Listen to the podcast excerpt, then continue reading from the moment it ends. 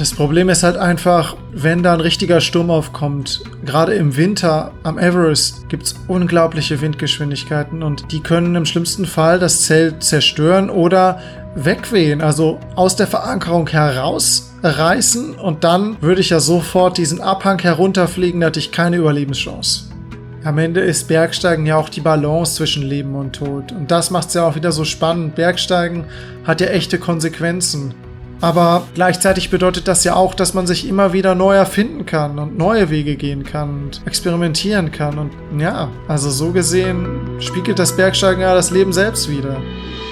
Grenzgänger und leidenschaftliche Weltenwanderer nehmen uns mit auf ihre Streifzüge und bieten Einblicke in ferne Orte und faszinierende Kulturen.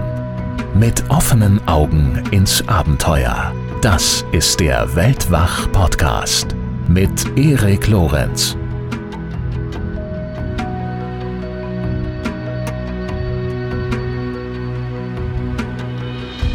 Hallo zusammen. Ich bin hier unterwegs in den Bergen, die Los Angeles ummanteln. Äh, staubig, trocken, felsig, mit äh, struppigem Gebüsch bedeckt hier und da. Wirklich schön. Und äh, bergig geht es auch in dieser Folge zu, denn wir begrüßen darin einmal mehr den Bergsteiger Jost Kobusch. Bevor es mit ihm aber losgeht, zunächst ein rascher Gruß und Dank an unseren Sponsor dieser Episode, Garmin mit dem InReach Mini 2. Das hier, was wir gerade machen, ist ein etwas längerer Spaziergang, nicht mehr als das. Aber für größere Touren nehme ich mitunter das InReach Mini 2 von Garmin mit. Jedenfalls dann, wenn ich mich von der Zivilisation entferne, so wie Jost das ja auf extreme Weise tut, dazu hören wir gleich noch mehr. Und wenn ich also im Notfall auch einen SOS-Notruf auslösen können möchte.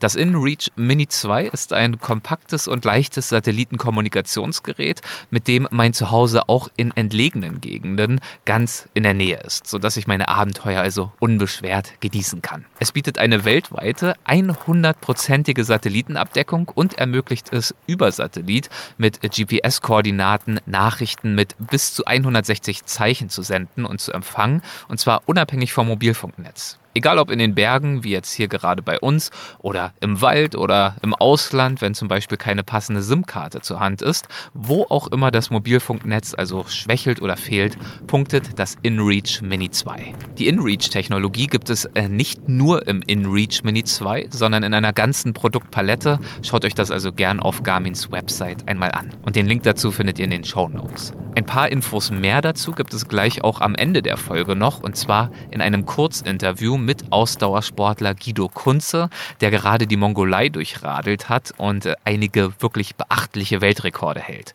Und ein Update von Lydia aus dem Pantanal gibt es in dieser Folge natürlich auch wieder. Aber jetzt erst einmal zu Jost Kobusch.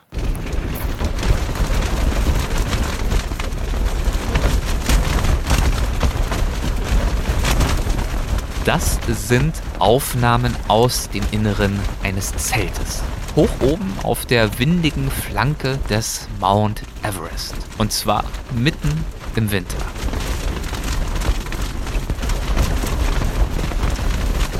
Aufgenommen und bereitgestellt hat sie unser heutiger Gesprächspartner, Bergsteiger Jost Kobusch. Jost war schon mal bei uns zu Gast. In Folge 6 erzählt er uns davon, wie seine Leidenschaft fürs Klettern ihren Anfang nahm. Und er sprach über seine ersten Expeditionen, die er ohne große finanzielle Mittel unternahm und berichtete von Projekten in Spitzbergen und Kirgistan. Außerdem schilderte er das Ereignis, das ihn 2015 auf einen Schlag weltberühmt machte, nämlich das Erdbeben in Nepal, das an den Hängen des Mount Everest eine gewaltige Lawine auslöste. Just überlebte diese Lawine nicht nur um Haaresbreite, sondern nahm davon mit dem Smartphone auch ein Video auf, das auf YouTube Millionen Klicks verzeichnete und in der Tagesschau und nahezu in allen anderen Nachrichtensendungen gezeigt wurde. Anschließend war er dann nochmal in Weltwach Plus Folge 26 bei uns zu Gast. Und mit dieser Folge wird es für unsere Supporter vielleicht ein paar kleine Überschneidungen geben, denn bei dieser Gelegenheit in Plus Folge 26 hat er uns damals davon berichtet, dass er erneut zum Mount Everest zurückgekehrt war um herauszufinden, ob er schaffen könne, was bisher keinem Menschen gelungen ist und naja, was in der Bergsteigerwelt gemeinhin als unmöglich gilt.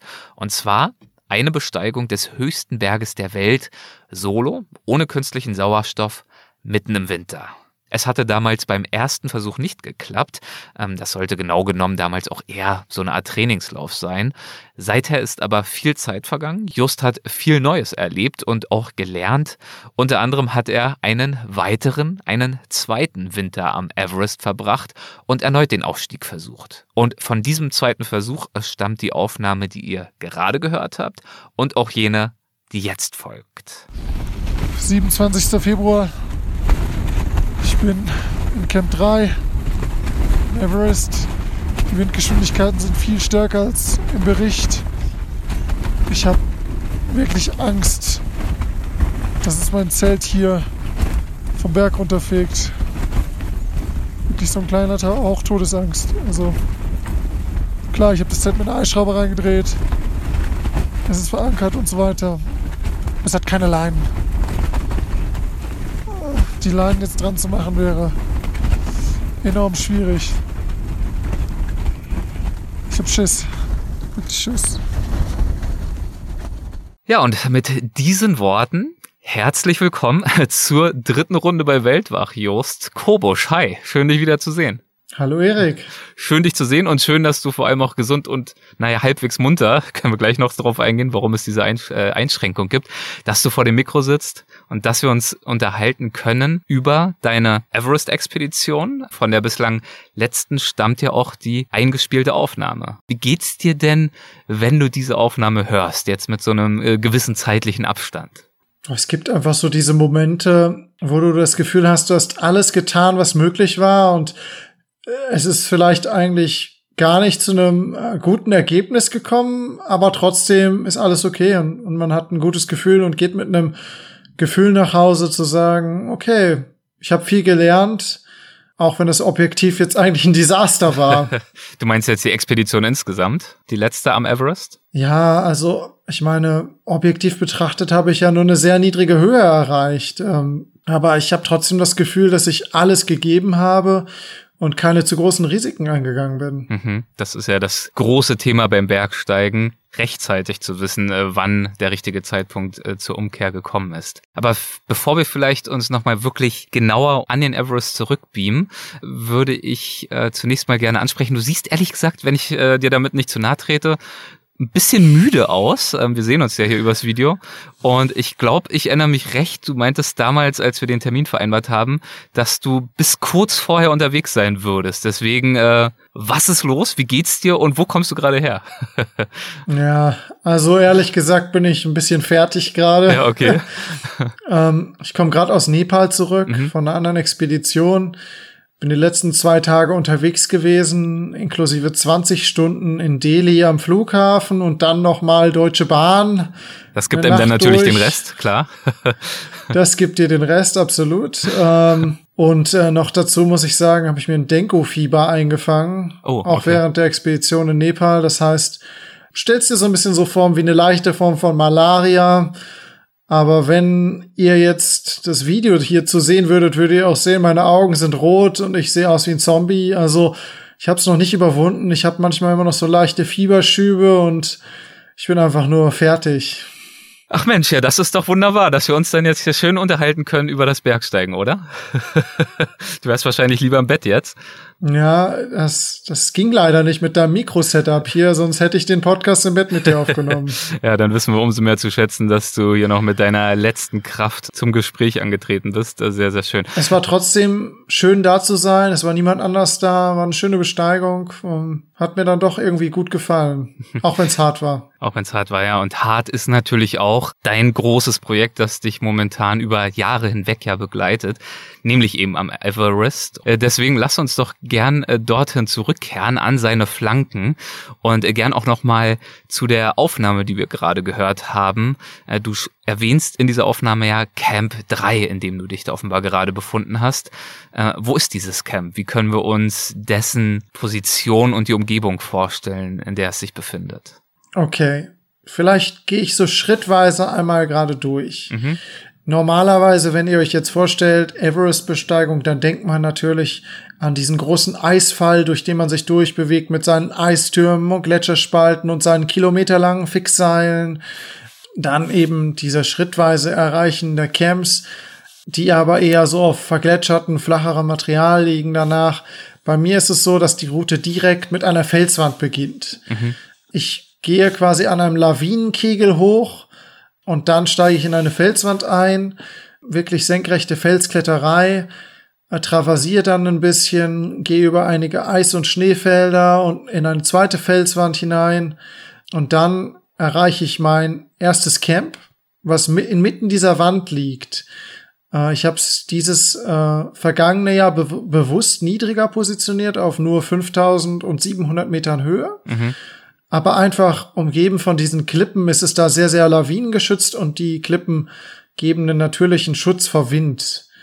Von Aber du hängst, du hängst dann in der Wand. Also wenn wir vom Camp sprechen, äh, das Thema hatten wir auch schon mal, äh, meinen wir damit nicht unbedingt irgend so eine Zeltwiese, sondern das kann schon relativ rough zugehen und so auch bei diesem Camp 1. Genau, dieses Camp 1 ähm, ist eigentlich relativ komfortabel, aber es, es steht natürlich auf so einer Art Klippe drauf, mhm. auf Felsmaterial, was ich so aufgeschichtet habe, dass es dann einigermaßen gerade wird. Also quasi gestapelt, aber es ist direkt umgeben von Granitklippen, ähm, sowohl nach unten als auch nach oben. Es ist so ein, so ein Felsvorsprung. So muss man sich das vorstellen. Ähm, und da sind auch keine Tiere oder irgendwas. Es ist eine sehr lebensfeindliche Umgebung, sehr schwierig zu erreichen. Vielleicht kommen mal ein paar Vögel vorbeigeflogen, aber sonst äh, kann man sich auch mal fragen, wie man denn überhaupt dahin kommt. Und das ist nur Camp 1. Damit geht's erst richtig los. Das ist der Einstieg. Von Aha. da aus steige ich dann mh, hm, durch so ein etwas verspaltetes Gebiet auf den Gletscher hinauf. Dieser Gletscher, das ist so eine Gletscherzunge, die sich diesen steilen Hang herunter bewegt. Und auf diesem Stück Eis gehe ich dann quasi hinauf und umgehe dabei einige Gletscherspalten, habe einige vertikale Eiskletterstellen, bis das Ganze ein bisschen abflacht. Und an dieser Abflachung auf ungefähr 6000 Meter Höhe da habe ich das Camp 2 aufgebaut. Das ist dann natürlich die Ausgangsposition, um dann von dort aus weiterzukommen zu diesem Camp, äh, aus dem wir vorhin die Aufnahme gehört haben, Camp 3. Genau. Ja. Man muss sich das so vorstellen, ein Camp ist immer eine Tagesetappe. Jetzt ist es von Camp 1 bis zu Camp 2 sehr, sehr kurz.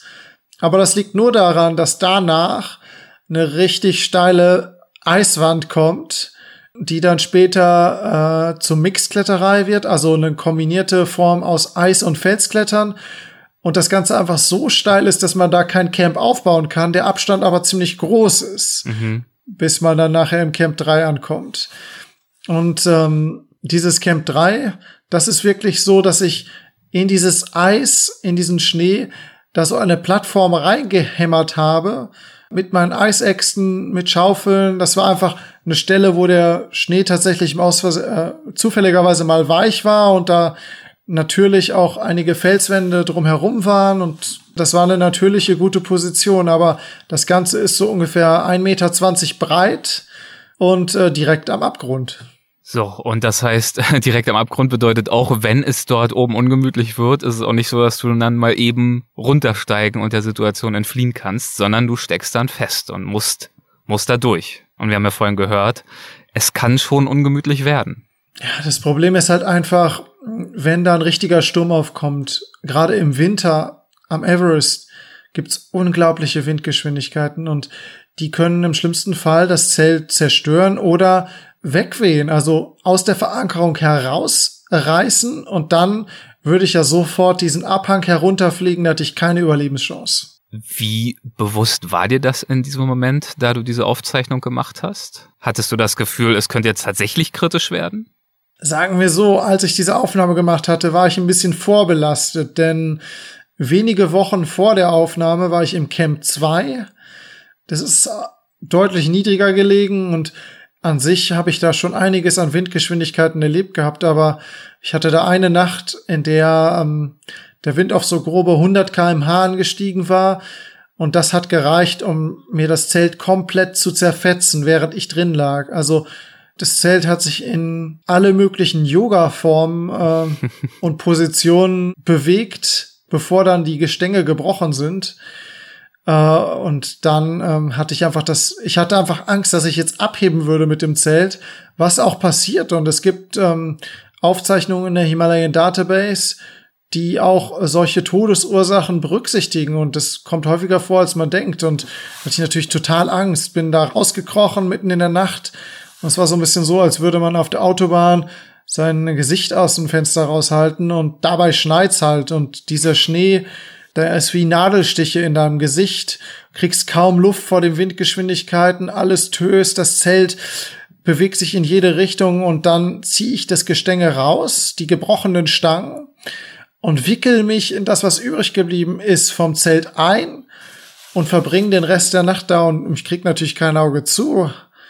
Aber ja, habe diese unglaublich intensive Erfahrung da oben. Ich habe noch nie ein Zelt so an, ans Limit gebracht und diese Erfahrung, ja, die war mir natürlich auch noch im Hinterkopf, als ich dann zwei, drei Wochen später im Camp 3 oben war. Und diese Wochen, die dazwischen liegen, die begründen sich natürlich darin, dass es immer eine Weile dauert, Akklimatisierung, aufsteigen, wieder absteigen, wieder ein aufsteigen, bisschen weiter hoch, wieder runter.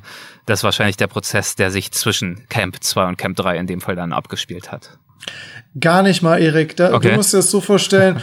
Ich wäre eigentlich fit gewesen. Ich ja. hätte direkt wieder aufsteigen können. Nach drei Tagen äh, Erholung bin ich in der Regel wieder voll rehydriert und hätte hochgehen können. Aber bei Windgeschwindigkeiten von bis zu 250 kmh, da bleibst du unten und dann schaust du jeden Tag auf den Wetterbericht und hoffst, dass es besser wird. Okay, das heißt, du hast auf ein Gutwetterfenster gelauert über Wochen hinweg. Irgendwann war es dann offenbar gut genug, dass du dich hochgewagt hast auf Camp 3, nur um dann eben doch vom Wind überrascht zu werden dort oben. Es war eigentlich klar, dass, dass es da oben sehr windig sein würde. Der Wetterbericht hatte äh, versprochen, dass der Jetstream, äh, in dem ja sonst Passagiermaschinen unterwegs sind und der jetzt im Winter sich eben absenkt und auf den Berg trifft, dass dieser Jetstream abwandern sollte. Und wenn das mhm. passiert, dann würden diese enorm hohen Windgeschwindigkeiten nachlassen und es würde sich eine Chance für mich ergeben, weiter aufzusteigen. Und der Bericht hat natürlich mich damit geködert, dass das passieren sollte, aber es hat sich jeden Tag einfach mal eiskalt immer so einen Tag weiter verschoben und ist eigentlich komplett schlecht geblieben. Und dann hast du dich also in dieser Nacht da wiedergefunden in Camp 3. Was geht dir in so einer Nacht, wenn du ja, wie du gerade gesagt hast, auch kein Auge zukriegst, selbstverständlich. Was geht dir in so einer Nacht durch den Kopf? Wie redest du zu dir selbst? Machst du dir manchmal auch Vorwürfe, dass du dich in so eine äh, Situation gebracht hast? Du redest jetzt von Camp 2, als mir das Zelt komplett zerfetzt ist? Mhm. Bleiben wir mal vielleicht dort unten. Das klingt ja noch, noch etwas haariger. Das, das war deutlich krasser als im Camp 3 da oben tatsächlich. Einfach weil das Zelt komplett zerstört wurde und ja, ich quasi auch mit den Böen gespürt habe, wie das das Ganze anhebt und alles. Mhm. In dem Moment habe ich natürlich Angst. Ganz klar. Und diese Angst ist jetzt aber nichts Negatives. Die Angst bestimmt nicht mein Handeln. Die Angst ist eher etwas, was Fokus erzeugt, was Performance erzeugt, was mich wach hält. Also die Angst bestimmt nicht über mich in diesem Fall, sondern ich bestimme über die Angst. Und gerade bei so intensiven Momenten ist es tatsächlich so, dass ich systematisch nach Wegen suche, äh, ja, die Überlebenschancen zu steigern. In diesem Fall natürlich, okay, was ist das Schlimmste, was passieren kann? Das wäre, dass ich ja aus der Verankerung rausgerissen werde, mit dem Zelt wegfliege, den Abgrund runter. Okay, und was ist jetzt der nächste Schritt? Also welche Handlung sorgt fürs größte Ergebnis? Klar, Windangriffsfläche verringern, also so schnell wie möglich rauskriechen, Gestänge rausziehen. Da wird nicht lange überlegt. Das wird dann wie eine Checklist abgearbeitet. Welche von meinen Handlungen hat äh, den größten Impact? Und mhm. äh, danach äh, werden dann systematisch alle Handlungen äh, vollzogen. Das heißt, du bist vollkommen präsent im Moment, äh, bist vollkommen damit beschäftigt, äh, diese Situation zu meistern und fängst wahrscheinlich dann auch nicht großartig an, da im Zelt liegend äh, dir die Sinnfrage zu stellen, warum das alles, ist das das wert, ähm, warum bin ich hier, wie ist das alles gekommen? Finden solche Überlegungen dann später statt, wenn du dir vergegenwärtigst, so Mensch, äh, nochmal gut gegangen? Oder hast du diese Fragen nach dem Warum, nach dem Sinn eigentlich äh, schon vor langer Zeit so eingehend äh, für dich beantwortet, dass das Thema mittlerweile also seit Jahren erledigt ist? Also wenn du damit beschäftigt bist zu überleben, dann gibt's keine Zeit, über den Sinn nachzudenken. Ja. Der Sinn in dem Moment ist dann Überleben. Mhm. Ähm, und äh, das überwiegt alles und jeden anderen Sinn, ja, der, wenn du so möchtest, Bedürfnispyramide, weißt du? Mhm. Ähm, wir haben ja unsere Grundbedürfnisse, nee, genau, wenn wir die, Pavlov? Glaub, Maslow. Maslow. Nee, Pavlov so. war der Verhaltensforscher. Ach ja, ja. Konditionierung war der andere, genau, ja. Genau, und in dieser Grundpyramide, da denkst du jetzt nicht über, ich sag mal, den Sinn von so etwas Bedeutungslosen und ähm, ja unproduktiven wie Bergsteigen nach, sondern sobald irgendwas in den unteren Ebenen der Bedürfnispyramide bedroht ist, wird das zur Priorität. Und in diesem Fall geht's ums Überleben. Also denkst du auch gar nicht darüber nach, äh, diesen warum du diesen bedeutungslosen Eisberg einen Steinhaufen da besteigst und, und ähm, all diese Sachen, die eigentlich erst ganz oben auf der Bedürfnispyramide kommen. Mhm. Aber es ist natürlich so, dass nach so einem Erlebnis dann irgendwann der Zeitpunkt kommt, an dem man das überstanden hat, sich sicher wiegt und dann relativ schnell wieder da, da ankommt, dass man sagt, okay, ja, jetzt, äh, ja, was habe ich da eigentlich gemacht? Was ist da eigentlich passiert? Für dich das jemals an einen Punkt, an dem du zweifelst? Ob es zum Beispiel nach dieser Erfahrung in Camp 3 nun wirklich das Richtige ist, dann nochmal zu versuchen, weiter aufzusteigen? Nein, ich denke früher schon mehr. Früher war es mhm. aber auch so, dass ich mir meinem Warum nicht so bewusst war, dass ich einfach viele Dinge getan habe, weil sie sich gut angefühlt haben, weil ich da Lust drauf hatte und diesen Gefühlen dann letztendlich gefolgt bin und, und gar nicht wirklich verstanden habe, was die ausgelöst hat. Und dann habe ich natürlich auch viel hinterfragt und äh, einfach aufgrund dieser Unkenntnis äh, irgendwie gedacht, so, Moment mal, irgendwas, irgendwas stimmt hier jetzt nicht. Aber dann irgendwann, ja, irgendwann bin ich einen Prozess durchlaufen und es war kein einfacher Prozess und da gab es keine Abkürzungen. Ich habe letztendlich herausgefunden, warum ich Bergsteigen gehe, was mich wirklich antreibt. Und als ich das herausgefunden habe, hat das einfach dafür gesorgt, dass da keine Zweifel mehr waren und dass ich, wie du das eben so schön gesagt hattest, all diese Sachen abgeschlossen hatte und dann einfach auch wieder darauf zurückgreife in solchen Situationen. Dieses Warum äh, liegt ein Teil der Antwort darin, dass es auch einen gewissen Reiz ausübt, äh, sich in dieser Bedürfnispyramide, die du angesprochen hast, auch bewusst ein Stück weit nach unten auf die unteren Ebenen äh, zu begeben und also in dieser, du hast ja auch dieses archaische vorhin schon ähm, erwähnt, diese Wildnis, dieses Exponiertsein, Alleinsein in deinem Fall ja häufig auch.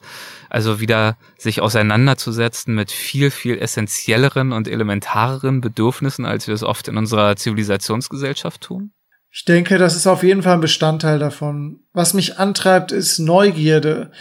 Neugierde auf das, was mich da erwartet, gerade besonders an, an unbestiegenen Gipfeln oder Routen, die noch nie jemand vor mir begangen hat oder im Winter, äh, in einem Moment, an dem der Berg wirklich wieder richtig wild ist, an dem es wirklich sich anfühlt wie diese Alpinisten, die vor Urzeiten unterwegs waren und, und da wirklich ganz alleine auf sich gestellt unterwegs waren. Aber es ist natürlich auch die Neugierde darauf, wozu ich als Mensch und als Athlet überhaupt in der Lage bin. Und genau dieser Punkt, der spielt natürlich auf diesen unteren Stufen der Bedürfnispyramide ab. Also die wirklichen Kapazitäten, die ich als Mensch habe, die erfahre ich ja erst, wenn viele Dinge nicht mehr da sind, wenn das Leben hart ist. Hm. Und das ist auf jeden Fall ein großer Bestandteil von diesem persönlichen Wachstum, was natürlich auch damit einhergeht.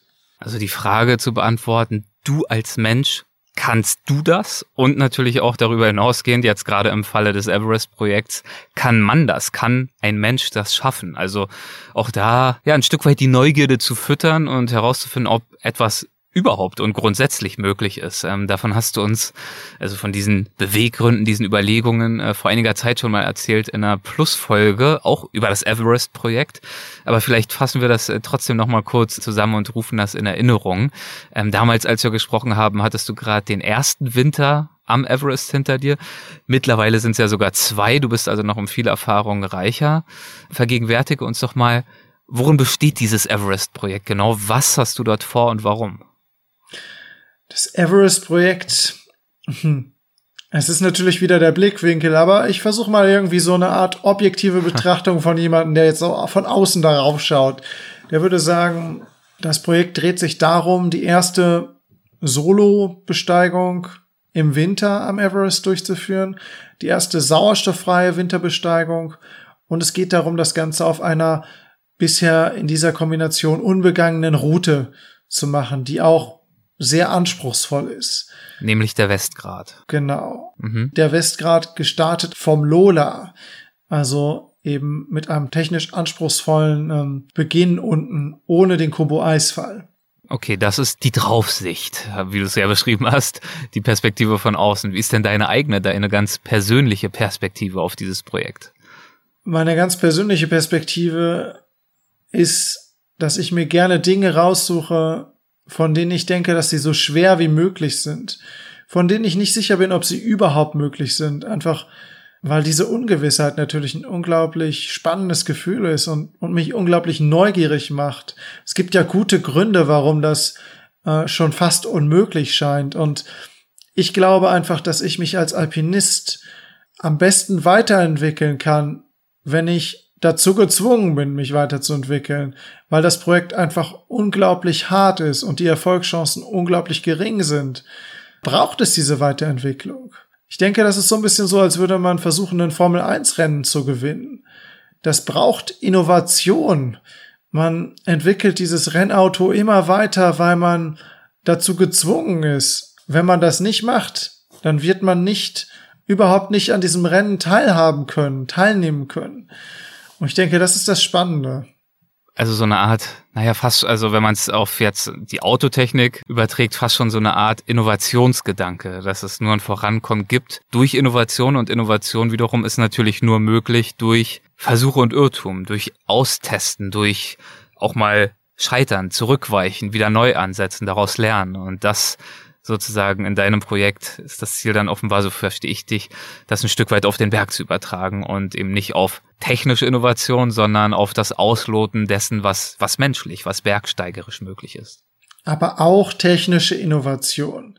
Vielleicht war die Formel 1 nicht das beste Beispiel. Vielleicht sehen wir es eher so, wie einen neuen Geschwindigkeitsrekord mit diesem Formel 1 Auto aufzustellen. Mhm. Da war noch nie jemand vor dir und dementsprechend gibt's natürlich auch Herausforderungen zu lösen. In diesem Fall, ähm, also bei dem Auto zum Beispiel fest, also dafür zu sorgen, dass das Ding nicht irgendwann einfach nur äh, sich wie ein Flugzeug verhält und dir wegfliegt ab dieser Geschwindigkeit. Mhm. Und, und so habe ich natürlich auch technische Herausforderungen. Es ist brutal kalt. Das ist natürlich eine Seite, aber gleichzeitig ist es so, dass diese Kälte natürlich auch etwas mit dem Luftdruck macht. Der Luftdruck am Everest im Winter entspricht etwas mehr als 9100 Metern. Das bedeutet, mhm. im Winter bin ich da an einem 9000er. Und das sorgt natürlich wieder dafür, dass es noch kälter ist, weil natürlich der Körper auch Wärme durch das Verbrennen von Sauerstoff erzeugt. Es sorgt einfach dafür, dass diese Herausforderung noch größer ist. Und dann frage ich mich natürlich, was kann ich im Training tun? Was, wie kann ich ein besserer Athlet werden? Aber das ist ja nur ein Baustein. So ein krasses Projekt zwingt mich auch dazu, Ausrüstung neu zu betrachten, neu zu überdenken. Ich entwerfe eigene Prototypen. Ich entwickle ein eigenes Zelt. Ich entwickle Bekleidung. Ich setze mich mit allen Komponenten auseinander. Mhm. Ähm, wenn du gerade den Luftdruck und die Temperaturen und so ansprichst, wie sind denn die Bedingungen am Everest im Winter? Also wie kalt ist es zum Beispiel? Also in diesen unteren Camps, Camp 1, Camp 2, Camp 3, da hat man regelmäßig minus 35 nachts. Mhm. Ähm, jetzt wird's natürlich kälter, wenn man höher aufsteigt. Die kältesten Wetterberichttage am, am Gipfel spielen sich so bei minus 68 Grad ab. Aber das sind Tage, an denen ich auch mit einem Gipfeltag nicht rechnen würde. Ja. Ähm, es gibt so gewisse Parameter, die müssen einfach stimmen. Und ich denke, eine Temperatur bis minus 40 Grad am Gipfeltag, Windgeschwindigkeiten bis 20 kmh. Das wären Bedingungen, unter denen das Ganze noch möglich sein könnte. Aber äh, sobald jetzt natürlich ein bisschen mehr Wind aufkommt, die Temperatur ein bisschen niedriger wird, stehen die Chancen schlechter und die Marge für Fehlschläge oder Fehler, die man macht, die, die wird immer kleiner. Und das ist jetzt das Limit, ne? Wenn ich sage minus 40, dann ist es nicht so super nice. Das ist das Limit. Also das mein Gott, es klingt, es klingt echt hart, muss ich sagen. Ähm, weißt du, ob es mal vor dir ernsthafte, auch aussichtsreiche Versuche gab schon, den Everest im Winter zu bezwingen? Ja, es gab insgesamt, lass mich lügen, 16 Besteigungen im Winter. Jetzt ist natürlich die Frage natürlich auch wieder, wie definiert man eigentlich den Winter? Also, mhm der meteorologische Winter, der beginnt am 1. Dezember und hört am 28. Februar auf. Der kalendarische Winter beginnt am 22. Dezember und hört am 22. März auf. Jetzt würde ich persönlich sagen, so 22. März ist eigentlich kein Winter mehr für mich, das irgendwie gefühlt Frühjahr.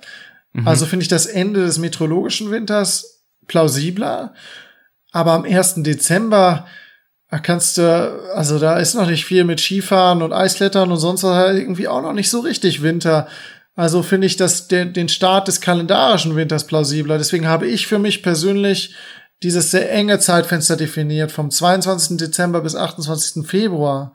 Und wenn wir uns das ganz genau betrachten, dann sind diese anderen Expeditionen eben nicht da unterwegs gewesen. Also ja, ich glaube, zwei Leute waren da unterwegs in diesem Zeitfenster, aber der Großteil war eben eher im Anfang Dezemberbereich unterwegs, wenn die Temperaturen noch herbstlicher sind, wenn wir noch nicht den Schneefall haben, der irgendwie eingesetzt hat zwischendurch, äh, wenn die extremen Winde, die den Hauptunterschied machen, denn Schneefall gibt's eigentlich nur ganz, ganz wenig im Winter, wenn diese extremen Winde noch nicht aufgekommen sind, wenn der Jetstream noch nicht auf den Berg trifft und so gesehen, ja, gibt's da noch nicht so viele Winterbesteigungen. Und keine ohne äh, künstlichen Sauerstoff, soweit ich weiß. Oder zumindest keine Solo und ohne künstlichen Sauerstoff.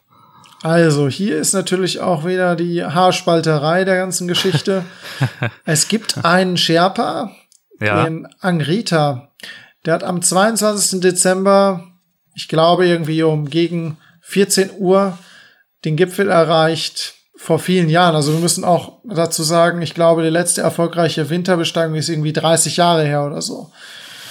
Und ähm, jetzt sagen die Kritiker natürlich, ja, der Angreta hat zwar den Gipfel ohne Sauerstoff im Winter erreicht, am 22. Dezember irgendwie 14 Uhr 10 oder mhm. sowas.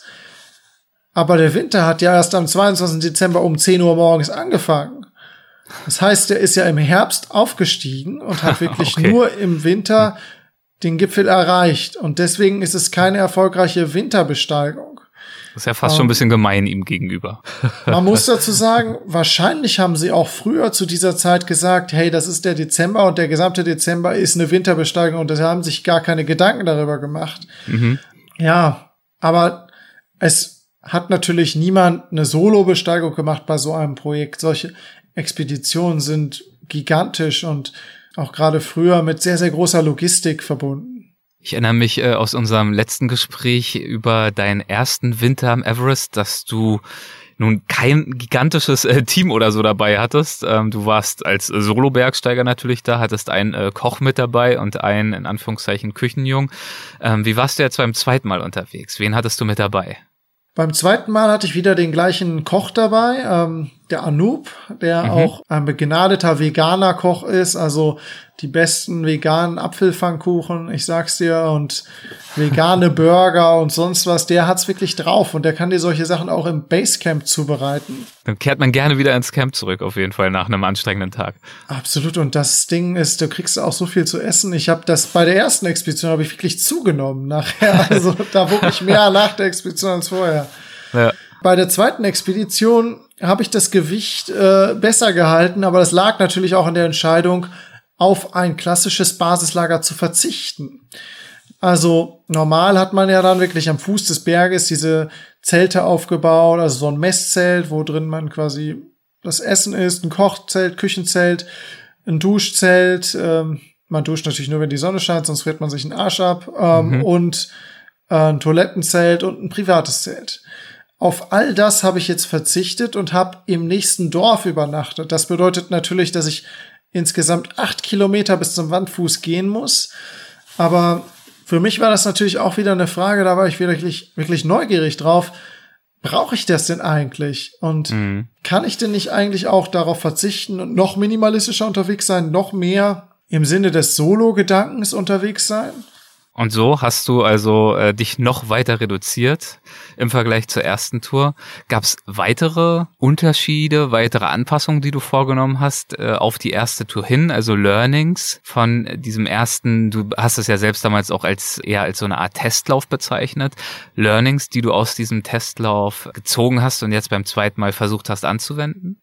Ich denke, das Wichtigste, was ich beim ersten Mal gelernt habe, ist, die Route funktioniert. Mhm. Als ich das erste Mal da war, ganz ehrlich, da wusste ich gar nicht, ob das überhaupt alles geht. Klar habe ich gesagt, ich werde das versuchen, ich werde das machen, aber ich wusste nicht, ob ich auf den Lola hochkomme, weil das so technisch ist mit den Felsklettern und allem.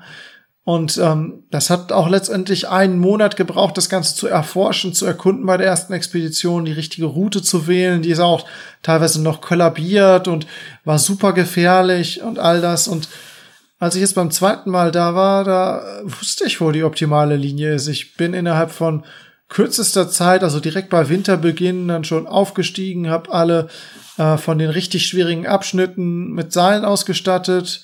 Ich habe auch Fixseile verlegt, aber natürlich auch wieder hier versucht minimalistisch zu bleiben. Ich habe insgesamt 170 Meter der Route mit Fixseilen ausgestattet. Mhm. Kleiner Vergleich. Um eine ähnliche Höhe auf der Normalroute zu erzielen, hätte man mindestens 3,4 Kilometer Seil verlegt und ähm, habe dann tatsächlich auch geschafft, dieses sogenannte Camp 3 innerhalb von zwei Wochen zu erreichen, mhm. nach Expeditionsbeginn. Also das hat mir gezeigt, wow, ich, ich habe wirklich viel gelernt, ich kann jetzt einfach Gas geben, ich, ich muss nicht mehr suchen Dummerweise ist natürlich dann nach diesen zwei Wochen der Jetstream aufgetaucht mit den enormen Windgeschwindigkeiten und hat dafür gesorgt, dass ich unten am, am Boden bleiben musste. Aber das zu wissen, dass das, dass das einfach geht und das gibt dir so viele mentale Sicherheit, wenn du diese Vertrautheit hast, bei deinem Projekt zu sein, wieder in diese Route einzusteigen und du weißt genau, ja, wieder hier lang, pass hier auf hm. und so weiter. Und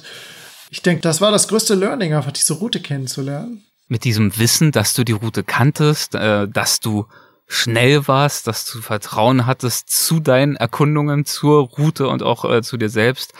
Wie frustrierend war das dann vom Wetter am Boden festgehalten zu werden über so eine lange Zeit hinweg, jetzt beim äh, zweiten Versuch? Normalerweise bin ich jemand, der sehr selten frustriert ist, aber das war nicht so einfach für mich, weil ich wirklich viel trainiert hatte. Ich war in Top Shape, gut vorbereitet. Ich hatte alle Weichen gestellt und jetzt waren auch meine, ja, meine Camps waren da und ich, und ich war jetzt einfach gezwungen zu warten. Äh, und das war natürlich sehr schade, aber gleichzeitig wusste ich natürlich auch, dass ich da einfach nichts machen kann. Das ist einfach, das ist halt eine Winterexpedition und hm. man weiß ja schon, wenn man da hinfährt, dass, ähm, dass der Jetstream im Winter auf den Berg treffen kann. Beim ersten Versuch hatte ich Glück und das war nur sehr sehr wenig. Und bei, bei diesem Versuch war es halt mehr. Und je mehr ich von den Daten gesehen habe, desto mehr habe ich natürlich gemerkt, Moment mal, das letzte Mal, dass wir ähnliche Wettervorkommnisse hatten auf dieser Skala, war ungefähr vor 14 Jahren. Das bedeutet, das, was ich jetzt erfahre, ist wirklich über überdurchschnittlich und. So gesehen fand ich es dann auch irgendwie mal spannend, so das Schlimmste zu erfahren. Und ich denke, das, das ist auch wertvoll. Ja, ja, ja.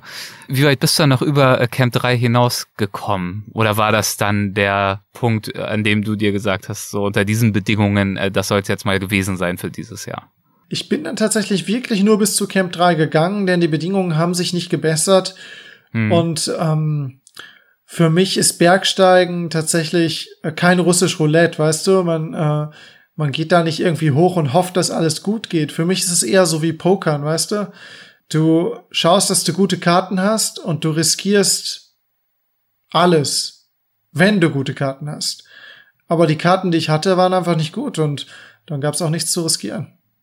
Du hast gerade erwähnt gehabt, dass du, dass es vor allem deswegen ein bisschen bitter doch war, weil du eigentlich super vorbereitet warst. Du warst perfekt trainiert und so weiter und so fort, hattest einen guten Plan, die Route stand. Bereitest du dich darüber hinaus eigentlich auch mental vor? Ergreifst du bestimmte Maßnahmen, um dich ähm, auch gezielt in das richtige Mindset zu bringen, um dann zum Beispiel mit Widrigkeiten wie eben diesen äh, wilden Nächten in Camp 2 und 3 zurechtzukommen und dann im Anschluss auch wieder weiterzumachen? Also ich würde sagen, dass diese ähm, Besteigungen, die ich mache, die Expedition, die ich mache, aber auch das tägliche Bergsteigen in den Alpen, dass mich das mental an sich schon sehr stark vorbereitet. Also das Größte von dem Mentaltraining, dieses ruhig zu bleiben, wenn Dinge schief laufen, weiter zu klettern mhm. und, und mit Krisen umzugehen und mentalen Stress umzugehen, das trainiere ich einfach durch, durch das Bergsteigen selber, prinzipiell. Das, was, was ein bisschen herausfordernder ist, natürlich ähm, wie gehe ich damit um, wenn jetzt, äh, wie soll ich sagen, wenn ich mich auf einmal gar nicht motiviert fühle? Zum Beispiel, nachdem ich äh, da oben war jetzt letzten Winter und mir das Zelt komplett zerfetzt wurde, da war ich natürlich erstmal so, ich hatte die ganze Nacht natürlich nicht geschlafen, total dehydriert. Du kannst auch keinen Kocher aufbauen da, das ging gar nicht. Also bin ich einfach total zerstört da abgestiegen, war richtig fertig. Und da war ich auch erstmal da unten so ein paar Tage und ich so, oh, ich bin jetzt gar nicht motiviert, da nochmal hoch und mich diesem Schmerz auszusetzen und diesen Widrigkeiten. Und wir reden dann natürlich auch darüber, dass dir morgens, wenn du aufwachst im Schlafsack, dass die Füße nicht spürst, weil es so kalt ist. Also die sind dann einfach mhm. irgendwie so stark unterkühlt, dass du die erstmal eine halbe Stunde lang massieren musst, dass du die wieder spürst. Und all diese Schmerzen. Aber viele Sachen habe ich intuitiv gelernt und einige Sachen, da, da lese ich dann halt auch Bücher, die mich inspirieren oder ich spreche mit anderen Leuten. In diesem Fall war es dann einfach so, dass ich weiß, sobald ich wieder an mein Warum denke, warum ich da hoch möchte, dass dann die Motivation sofort wiederkommt, dass ich denke, ja, aber wie sieht's da oben aus und, und wie hoch kannst du eigentlich kommen diese Saison und, und dann einfach mir diese Neugierde wieder vor Augen rufe und dann denke ich so, okay, ja, eigentlich, eigentlich ich will ja schon wieder da hoch und ähm, ja, und dann kribbelt's mir wieder in den Fingern und dann ähm, bin ich wieder voll einsatzbereit. Was waren auf dieser Tour deine größten Glücksmomente? Einer der größten Glücksmomente war definitiv morgens aus diesem Zelt zu kriechen, was komplett zerstört war. Und äh, so dieses Gefühl, also sobald ich das Zelt verlassen hatte, dieses Gefühl von Sicherheit und dass es mir gut geht und dass nichts passiert ist. Klar habe ich nichts erreicht oder so, aber es hätte sehr viel passieren können. Ähm, es hätte sehr viel schiefgehen können und, und diese Erleichterung zu spüren, dass, mhm. dass ich das jetzt alles überwunden habe, das, das war ein tiefer Glücksmoment. Mit welchem Gemütszustand bist du dann schließlich abgereist von dieser zweiten Wintersaison am Everest? Der Gemütszustand war, cool viel gelernt und jetzt habe ich richtig Bock wieder nach Hause, nach Chamonix zum Gleitschirmfliegen, ins Training und ich wusste gleich schon, ich ich möchte jetzt eigentlich direkt wieder Gas geben und so viel wie möglich machen, damit ich für den nächsten Versuch super fit bin. also der nächste Versuch, der äh, waberte direkt schon in deinem Hirn mit. Genau, beim, beim ersten Mal war es so, dass ich ja nach Hause gekommen bin und ich hatte ja auch eine Verletzung mir zugezogen am Berg und ich habe sehr, sehr viel Zeit tatsächlich in der Recovery gebraucht. Ähm, mhm. Alleine die Verletzung hat sehr viel Zeit gebraucht und es war natürlich auch wieder mental herausfordernd, mit dieser Verletzung umzugehen und dass es so viel Zeit gebraucht hat, um wieder ein gewisses Fitnesslevel aufzubauen. Aber nach dieser Expedition, also natürlich habe ich durch die Verletzung auch viele Veränderungen im Training äh, vorgenommen, habe mit einem neuen Coach zusammengearbeitet und so weiter. Und jetzt nach der letzten Expedition habe ich es geschafft, innerhalb von kürzester Zeit wieder sehr, sehr große Trainingsvolumen zu machen. Ich habe diesen Sommer 30 verschiedene Viertausender bestiegen und nochmal irgendwie 20 andere prominente Gipfel gemacht und habe festgestellt, hey, wow, ich habe mich viel besser erholt als nach dem ersten Mal und ich wäre jetzt hm. eigentlich schon wieder fit für ein größeres Projekt und genau deswegen bin ich ja auch losgeflogen und Sonst hätte ich den Herbst jetzt auch wieder in den Alpen verbracht. Und wenn du dir vorstellst, dass du es eines Tages schaffen könntest auf den Gipfel des Everest im Winter, hast du irgendeine Vorstellung davon, wie du diesen Gipfel dann erleben würdest? Also wie viel Zeit du oben hast, ähm, was du da so machen würdest? Hättest du Zeit zum Verweilen? Müsstest du Beweisfotos machen, damit das auch anerkannt wird? Hast du das schon mal visualisiert, welche Erwartungshaltung du an dieses Erlebnis hättest? Ich denke, dieses Erlebnis äh, würde systematisch genau ablaufen wie andere ähm, Gipfelbesteigungen, hm. gerade bei unbestiegenen Gipfeln oder so. Du kommst oben an.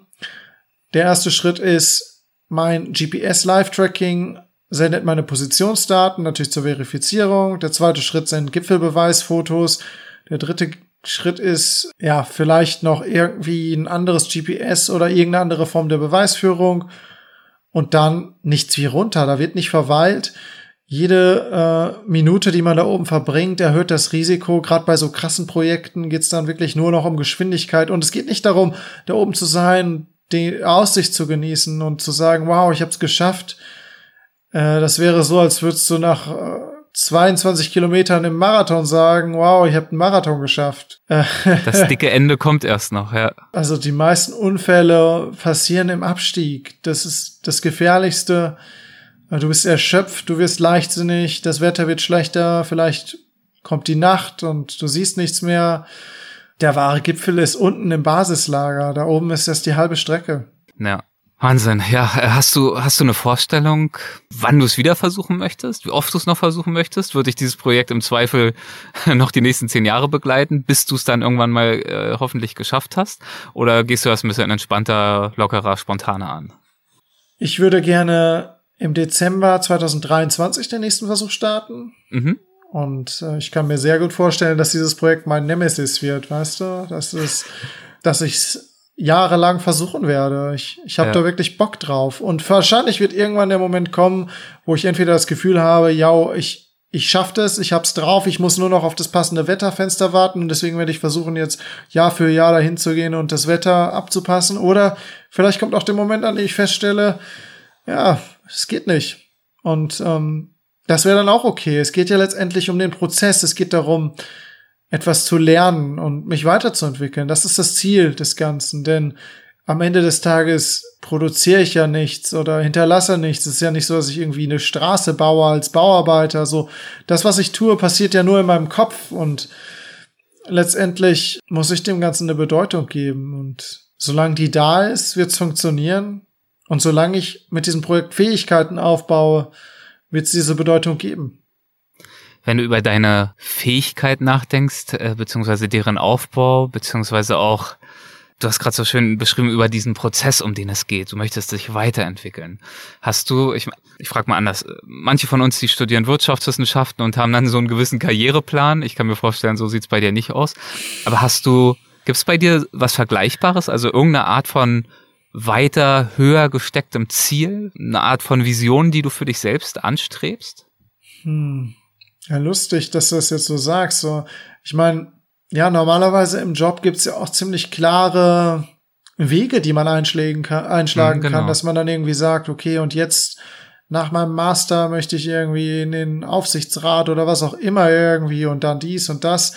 Aber bei mir ist es ja so, eigentlich aus einer anderen Perspektive betrachtet bin ich ja eigentlich Künstler. Ne? Ich kreiere ja irgendwas, ich erschaffe etwas, ähm, etwas schwer greifbares, etwas, wo man schwer auch einen Wert zuordnen kann. Aber letztendlich geht es ja um das, was die Menschen in dieser Kunst sehen und, und jeder identifiziert sich damit auf eine andere Art und Weise. Und deswegen gibt's da jetzt auch keine Hierarchien oder so. Ich meine, du könntest jetzt sagen, boah, Just, ich würde gerne mal irgendwie die schwerste Route der Welt versuchen und, und du kannst es. Es gibt nicht irgendwie äh, ein System wie bei Fußball-Bundesliga, wo du dich erstmal hocharbeiten musst, bevor du die Chance bekommst, gegen die Besten zu spielen. Und, und deswegen denke ich, gibt es da auch keine klare Struktur, äh, wo man sagen kann, das sind die nächsten Schritte. Für mich geht es irgendwie so ein bisschen darum, wenn ich sage, ich möchte mich weiterentwickeln, ich möchte Fähigkeiten aufbauen als Mensch, dann geht es für mich darum, mehr Wege, mehr Möglichkeiten zu haben, die, die Welt zu erleben,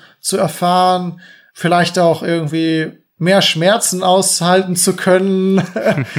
ja, mehr Intensität. Es ist kein gerader Pfad, es ist nichts Lineares. Es gibt viele Abzweigungen und, und das finde ich auch irgendwie gut so. Ja, das ist halt in so einem Bergsteigerleben in dieser Hinsicht eigentlich ganz ähnlich wie ganz konkret auch an einer unbekannten Wand, oder? Auch da musst du deine eigenen Routen dir selbst kreieren und kannst jetzt nicht auf irgendwelchen vordefinierten äh, Trampelpfaden gedankenlos dahin wandern, sondern du kreierst Kraft deiner Kreativität das, was du da tust, an der Wand, aber auch was, was deine Lebensgestaltung anbetrifft. Absolut. Und das ist ja das Schöne. Es, es gibt keine Regeln im Bergsteigen. Das macht es natürlich auch wieder schwieriger zu verstehen, weil jeder irgendwie sein eigenes Ding macht, wie in der Kunst halt. Ne? Mhm.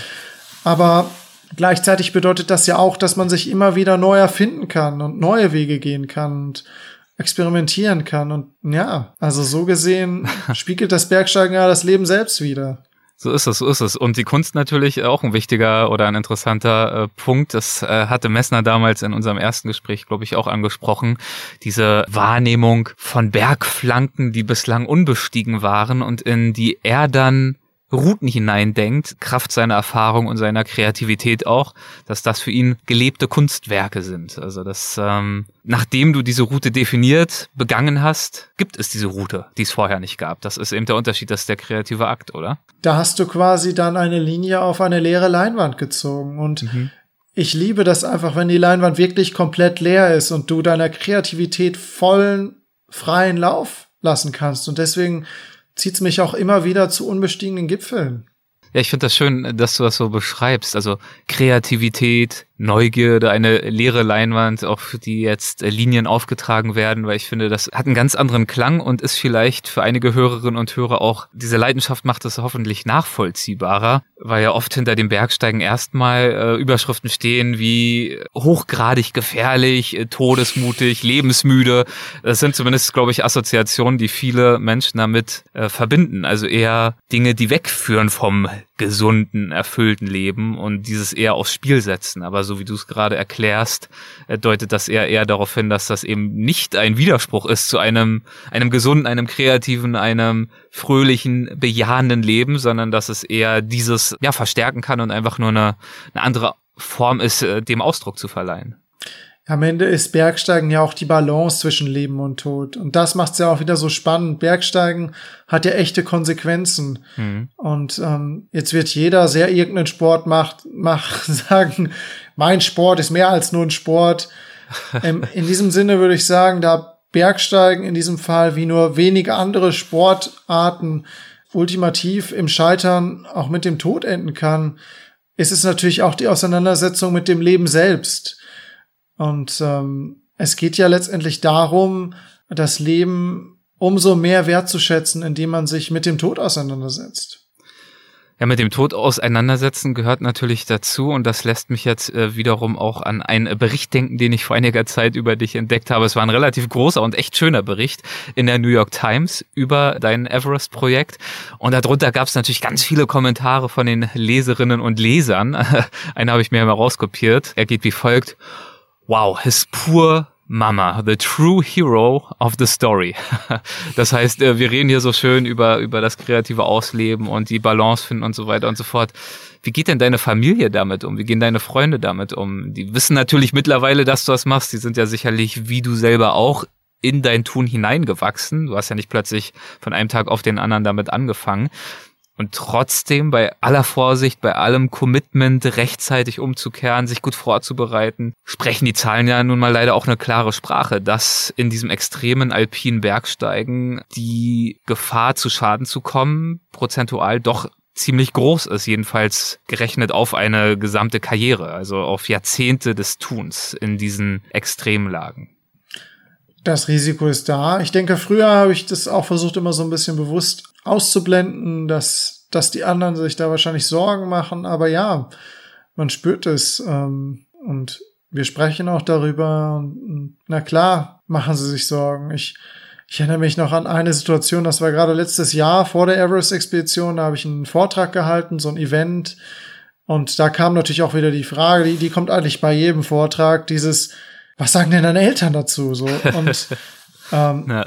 Meine Mutter saß zufällig im Publikum, also habe ich gesagt, ja. Soll ähm, sie doch mal beantworten. Heute gibt's die einmalige Chance, meine Mutter direkt zu fragen. Hier Mikro einmal weiterreichen. Und dann hat sie gesagt, ja, ich weiß nicht, ob ich fit genug bin, seinen eingefrorenen Körper auf 8000 Metern zu besuchen. Und das dachte ich auch, huiuiui, also das, mhm. dann, dann merkt man mal wieder, was man seinen Angehörigen, Freunden, Partnern auch wirklich antut teilweise. Und letztendlich ist es natürlich auch egoistisch. Man, man zieht ja da los, weil es irgendwie einen selber da dahin treibt und dann ist es auch schwierig zu sagen, irgendwie aus Rücksicht auf andere lebe ich nicht das Leben, was ich leben möchte.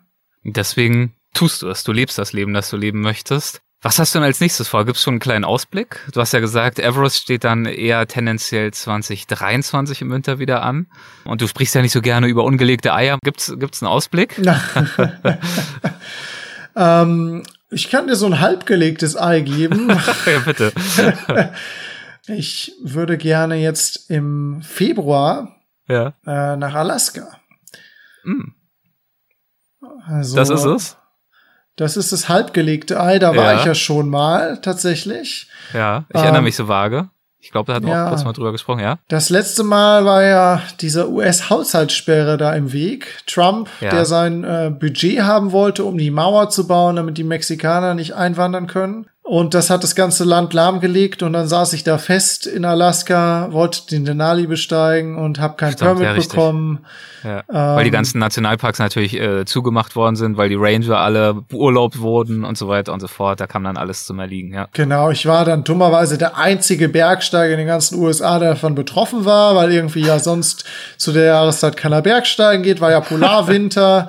ja, es war ungünstig auf jeden Fall. Ungünstig. Na gut. Also versuchen wir dieses Ei jetzt nochmal zu legen im kommenden Frühjahr. So in der Richtung, genau. Also ich war dann natürlich Bergsteigen, aber nicht das, was ich eigentlich machen wollte. Und jetzt im kommenden Frühjahr ist es dann hoffentlich soweit, dass ich mir mal richtig wieder den Arsch abfrieren kann. Noch mehr als am Everest im Polarwinter mit wenig Sonnenschein, ganz viel Schneefall und richtig brutalen Bedingungen am Denali.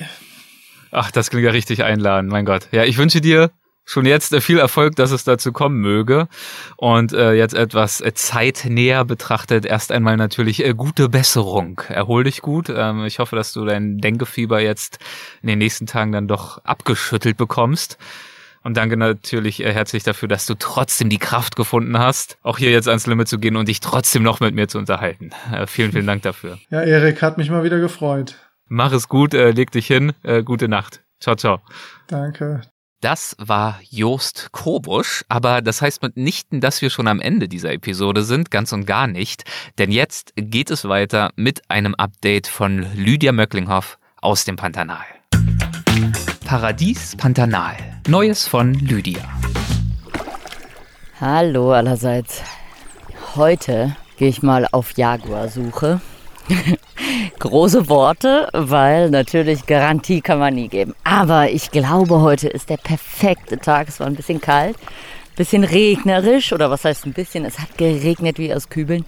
Wir hoffen, die Regenzeit hat schon eingesetzt. Der Fluss ist tatsächlich angestiegen und genau da bin ich jetzt gerade mit dem Kanu unterwegs und paddel hier den Fluss entlang.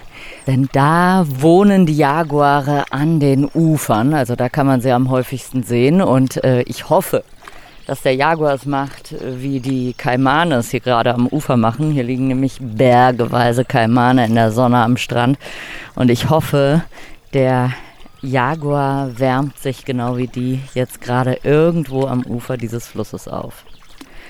Der Fluss ist der Rio Negro, aber nicht zu verwechseln mit dem Rio Negro vom Amazonas. Ne? Der ist zwar auch schwarz, also die Brasilianer sind da nicht so ganz, ganz so kreativ mit den Namen für ihre Flüsse. Alle schwarzen Flüsse heißen Rio Negro, also schwarzer Fluss. Und äh, das Wasser ist tatsächlich nicht schwarz, aber braun. Also es sieht so ein bisschen aus wie so brauner Tee. Also genauso wie beim Rio Negro im Amazonas.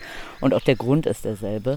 Der Rio Negro äh, hier startet in einem Sumpf. Und da fließt er ganz langsam durch.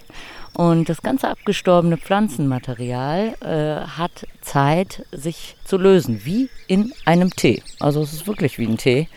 Und äh, dadurch wärmt sich dann das Wasser noch mehr auf, dadurch, dass es dunkler wird. Und dann wird das Ganze wirklich so, ein, so eine Art Tee. Deswegen ist der Fluss hier schwarz, darum ist auch der Fluss, der Rio Negro, der schwarze Fluss im Amazonas schwarz. So, aber jetzt will ich doch mal weiter paddeln. Wir haben ja noch die Challenge, den Jaguar zu finden. Den finde ich nicht, wenn ich hier rumsabbel. Bisher ist alles ruhig. Ich bin jetzt gerade in so einer kleinen Bucht, in der ich vor ein paar Tagen die Jaguardame Luciana gesehen habe. Die Jaguare hier haben Namen, zumindest die, die wir schon mal gesehen haben, denn man kann sie an den Punkten wiedererkennen. Die haben alle unterschiedliche Punkte. Und ähm, jetzt gerade ist nichts zu sehen, aber die Wasserschweine verhalten sich ein bisschen merkwürdig. Die sind alle im Wasser, sonst hängen die lieber viel lieber am Strand äh, rum. Die sind jetzt alle im Wasser und schwimmen auf die andere Flussseite. Und das kann eigentlich ein Zeichen dafür sein, dass hier ein Jaguar unterwegs war und sie sich erschrocken haben. Denn natürlich sind die Wasserschweine Beutetiere Nummer eins für den Jaguar. Aber ich habe jetzt schon mit dem Fernglas gut geguckt und nichts gesehen. Also paddel ich mal weiter. Vielleicht war er ja hier und ist dann weitergegangen. Jetzt habe ich gerade am Strand um die nächste Flussbiegung ganz, ganz frische Jaguarspuren gefunden. Ja, man kann sogar sehen, dass der Jaguar hochgelaufen ist, sich kurz in den Sand gelegt hat, sich eben gesonnt hat, wie ich das schon vermutet habe, und dann weitergelaufen ist. Ich scheine also auf der richtigen Spur zu sein. Und jetzt versuche ich Fernando zu rufen. Ein Freund von mir, der ist jetzt gerade mit dem Motorboot auf dem Fluss und sucht auch den Jaguar. Und vielleicht können wir uns ja zusammentun, weil mit dem Motorboot ist man natürlich schneller und kann weiterfahren. Der scheint. Ah. Moment. Nee, ist nur ein Wasserschein. Da lief gerade irgendwas aus dem Wasser. Aber ich bin sehr, sehr optimistisch, dass ich heute noch einen Jaguar sehen werde. Und eben jetzt versuche ich Fernando anzufunken, dass wir vielleicht mit dem Motorboot zusammen weiterfahren und weiter gucken können. Fernando, na escuta. Fernando, na Praia das Sereias tem uh, rastros super, super frescos uh, da onça pintada, indo para na direção da Ilha do Taliamar. Positivo, Lídia. Ontem a capivara tava brava aí. Eu vou descer o rio então aí. Daqui a pouco eu te encontro aí. Beleza? Beleza, talvez eu possa ir um pouquinho com vocês. Sem problema. Also, Fernando kommt jetzt den Fluss runter und sammelt mich ein. Also steige ich dann vom Kanu ins Motorboot um. Und dann schauen wir mal, ob wir diese Katze finden. Das wäre der Knaller. Sind jetzt einmal flussaufwärts gefahren, da leider nichts. Sonne steht mittlerweile golden überm Himmel. Und die Cayenne-Kiebitze machen eine Flugshow. Aber kein Jaguar. Jetzt flussabwärts. Mal schauen. Tja, jetzt haben wir erstmal wieder angelegt hier an der Farm, weil es jetzt mittags und es wird super heiß. Ähm, und ja, leider keinen Jaguar gesehen. Also ihr seht schon, es ist gar nicht so leicht, einen Jaguar zu finden. Es ist zwar eine große Katze, so ein ausgewachsenes Männchen, wiegt 120 Kilo. Aber mit dem Tupfenmuster ist er einfach auch sehr gut getarnt. Und wenn er im Wald ist, dann sieht man ihn nicht. Aber es ist eben, das ist die Wildnis. Man kann den wilden Tieren eben nicht sagen, wann sie wo sein sollen. Ich träume immer von einer WhatsApp-Gruppe, wo man schreibt, bitte um so und so viel Uhr an dem und dem Strand erscheinen. Aber nein. Aber gut, wir haben ja noch den Nachmittag und dann versuche ich es einfach nochmal mit der dusseligen Katze. Der Plan ist, ich fahre das Boot und ich bereite jetzt schon mal den Motor vor. Und dann hoffen, dass es anspringt. Es hat ein bisschen Mätzchen gemacht die letzten Tage. Schauen mal.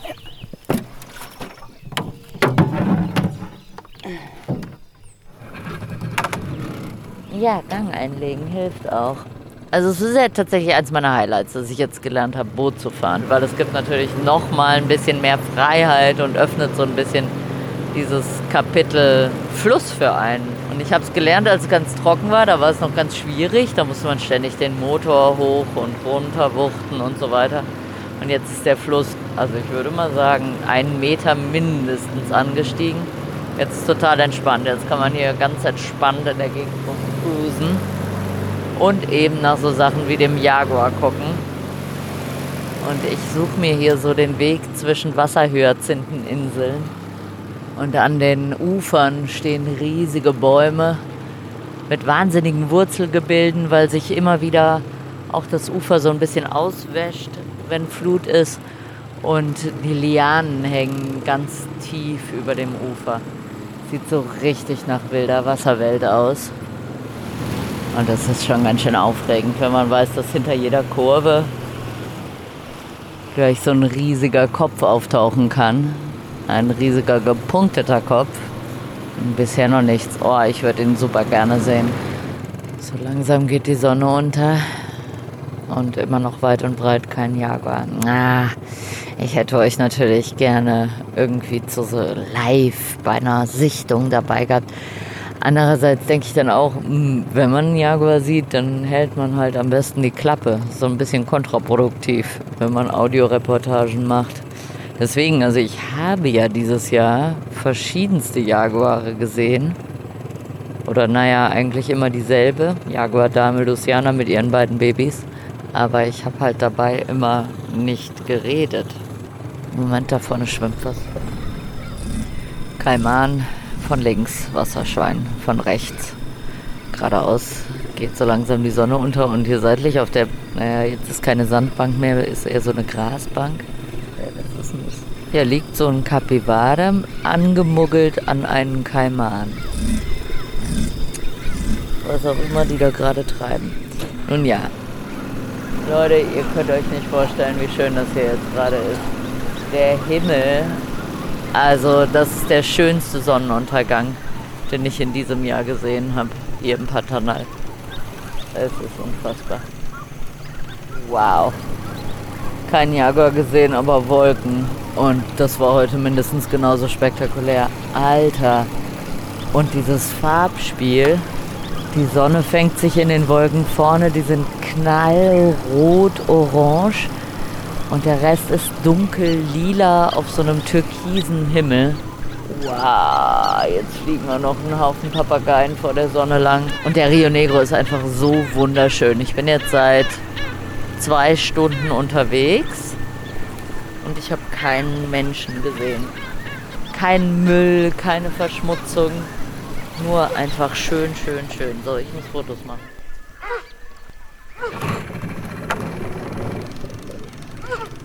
Vorne haben die Wasserschweine geschrien hatte ich mich gerade frei gemacht von diesem, von diesem Jaguar-Wahn. War so richtig schön im Sonnenuntergang versunken. Ich bin ja auch so ein alter Sonnenuntergangsnerd, ne? Ich mache jeden Abend Fotos vom Sonnenuntergang. Ich hatte mir irgendwann mal vorgenommen, das nicht mehr zu machen oder es mir sogar verboten. Aber das war der Horror. Da habe ich so gelitten, dass ich irgendwann entschieden habe, ich mache einfach von jedem Sonnenuntergang im Pantanal ein Foto. Aber jetzt Konzentration, Lydia. Vorne schreien die Capybaras. Ein letzter Jaguar-Versuch.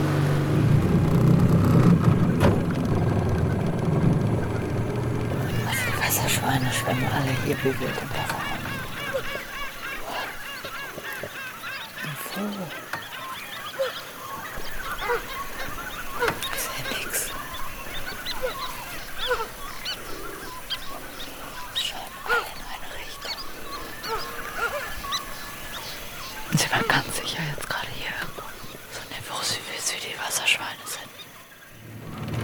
halt auch schon ziemlich dunkel.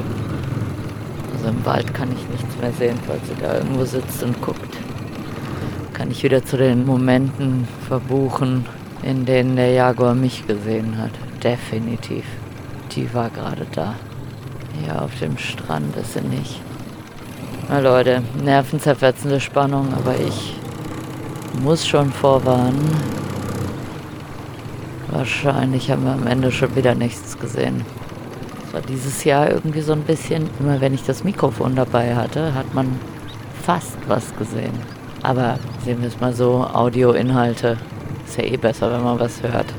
Das haben wir gerade. Die Wasserschweine haben mega gebellt. Sind auch immer noch im Wasser und gucken. Gucken auf die Böschung. Aber ich kann jetzt fast nichts mehr sehen. Es ist viel zu dunkel. Tja, ich war echt zwischendrin sicher, wir sehen den Jaguar so frisch, wie die Spuren waren und so, wie die Wasserschweine gebellt haben. Am Ende hat er mich sicherlich gesehen. Ich bin ganz sicher, dass er irgendwo im Wald saß und mich beobachtet hat. Aber ansonsten war es ja auch so wunder, wunderschön. Und in dem Sinne, Boa Noite, gute Nacht aus dem Pantanal. Vielen Dank an Lydia.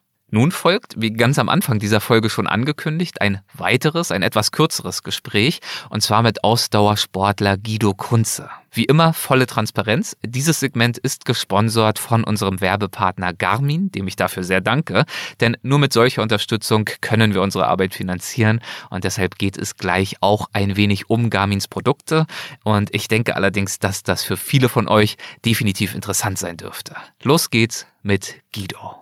Hallo Guido, ich freue mich auf und über das Gespräch, über dein Reisen und dein Arbeiten, äh, denn du bist ja einer, der wirklich richtig viel unterwegs ist. Und deswegen äh, erst einmal herzlich willkommen. Hi. Hallo, seid gegrüßt. Vielleicht fangen wir mal mit deinem aktuellsten Trip an, denn ich glaube, du bist ja recht frisch von einer, ja, doch etwas größeren Tour zurückgekommen, oder? Ja, genau. Ich bin jetzt fast genau acht Wochen aus der Mongolei zurück und das war ein ganz tolles Projekt, vor allem, weil es am Endeffekt besser war wie geplant, weil das ist ja immer so die Grundvoraussetzung, äh, dass man zwar gut plant, aber im Endeffekt weiß man nicht, wie es wird, wenn man ja nicht vor Ort ist, sondern dann man hat vor Ort jemanden, der vor allem die Sache organisiert, wie man es gerne möchte und dann weiß man im Endeffekt nicht, was rauskommt und das ist halt dann immer die Überraschung und wenn man dann tief stapelt, freut man sich, wenn es am Endeffekt dann doch besser wird. Okay, was hattest du dort geplant und inwiefern war es dann besser? Ja, wir haben geplant oder wir haben äh, am Endeffekt ja auch gemacht, die schnellste Zeit äh, durch die Mongolei von West nach Ost, also sprich von der russischen Grenze bis zur chinesischen Grenze. Und das durch haben wir die als ganze West Mongolei. Wow. durch die ganze Mongolei. Und Ja. das haben wir auch gemacht für Guinness, also als Guinness Weltrekord versucht. Den äh, Weltrekord gibt's noch nicht. Jetzt haben wir einen völlig neuen aufgestellt. Also jeder, der dann zuhört, kann das dann damit beschäftigen und kann ihn verbessern, wenn er möchte. Ja. Und dann haben wir gleichzeitig natürlich auch ein soziales Projekt. Wir haben uns eingesetzt für die Michelle Kids Foundation. Das ist eine Mhm. Organisation, die sich einsetzt für die Zahngesundheit für Kinder im ländlichen Raum. Und da habe ich halt äh, Geld gesammelt und habe dann im Endeffekt 5000 Euro dafür gesponsert, dass ihm die Ärzte ohne Grenzen das Material haben, um dann die Kinder dort die Zähne zu versorgen, weil tja, im ländlichen Raum ist es schwierig äh, mit Zahnärzten. Und wenn wir äh, vom Guinness-Rekord sprechen, wäre es, glaube ich, auch wichtig zu erwähnen, was das für ein Rekord war, nämlich mit dem Fahrrad von der westlichen zur östlichen Grenze zu radeln, richtig? Genau, wir sind mit dem Fahrrad gefahren, wir haben ein Mountainbike genutzt, weil Ja. wir im Endeffekt hier eigentlich die Straßen noch schlechter dachten, wie sie im Endeffekt wirklich waren. Das war zum Beispiel so ein freudiger Aspekt. Und wir waren am Ende auch ein zwölfköpfiges Team, unter anderem auch ein Kamerateam, was auch ein mongolisches war. Und ja, ich kannte im Endeffekt nur einen einzigen. Und wenn das Team sich dann so fort so findet, gell, dass das äh, wirklich funktioniert. Also ich sage aus meiner Sicht, die waren Deutscher wie die Deutschen. Dann ist das natürlich auch für die Mongolen ein Ritterschlag und sagt, dann kann man nichts mehr falsch machen. Wie lange wart ihr unterwegs und wie viel Distanz habt ihr dann in dieser Zeit zurückgelegt? Es waren im Endeffekt 4000, äh, 2060 Kilometer. Wir haben äh, 32.000 Höhenmeter gehabt, dann effektiv. Und ja, für die ganze Strecke habe ich fünf Tage und 21 Stunden gebraucht und 59 Minuten. Um Gottes Willen. Das, äh, das klingt brutal. Das erinnert mich auch direkt an eine andere Unternehmung, die du mal gemacht hast. Ähm, eine andere Zahl, auf die ich gestoßen bin bei der Vorbereitung. Und zwar äh, 2009. Äh, da bist du äh, bei einer Raddurchquerung Australiens äh, von Perth nach Sydney gefahren. Über 4000 äh, Kilometer. Und ich bin die Strecke vor einigen Jahren äh, mit dem Auto gefahren in ein paar Tagen und selbst das hat mich schon ans Limit gebracht.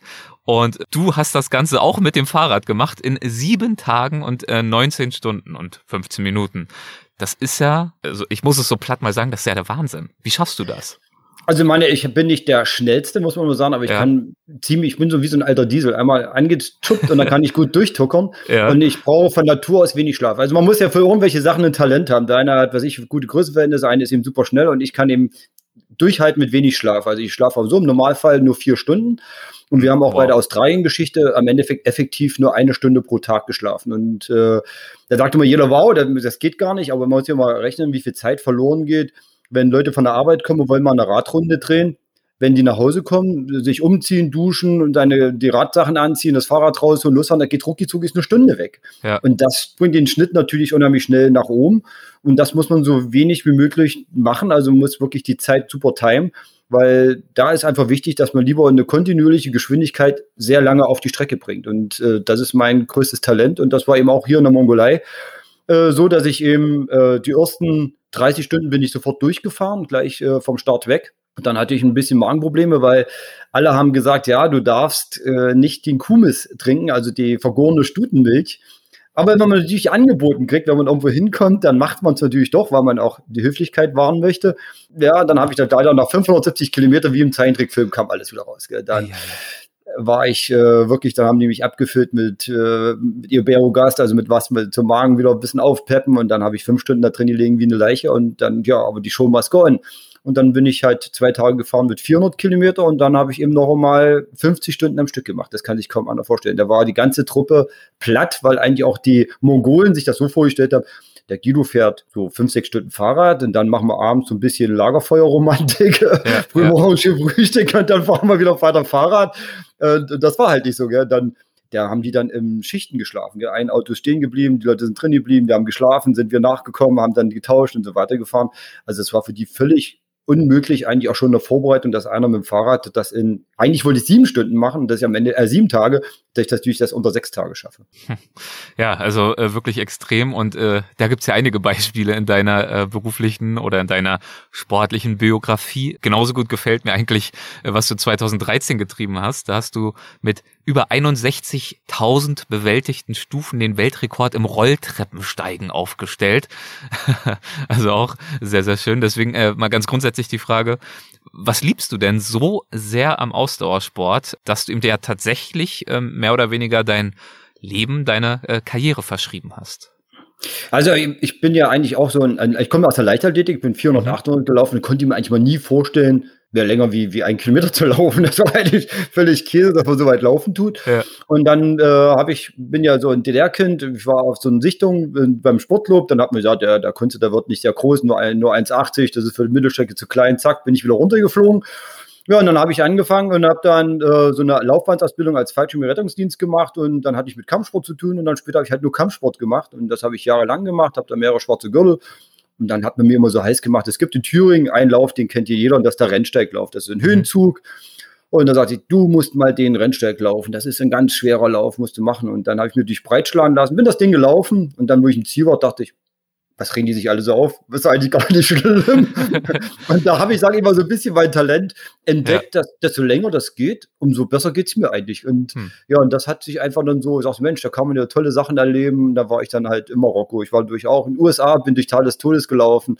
Äh, bin in Jordanien gelaufen, bin äh, die Réunion, die Inselüberquerung gemacht, da habe ich eigentlich alles gelaufen, was wir laufen waren. Und dann dachte ich, ey, das Laufen schränkt mich eigentlich ganz schön beim Bewegungsradius ein und dann bin ich halt zum Fahrrad gewechselt. Und da war mein allererstes Radrennen, mein allererstes, war Race Across America.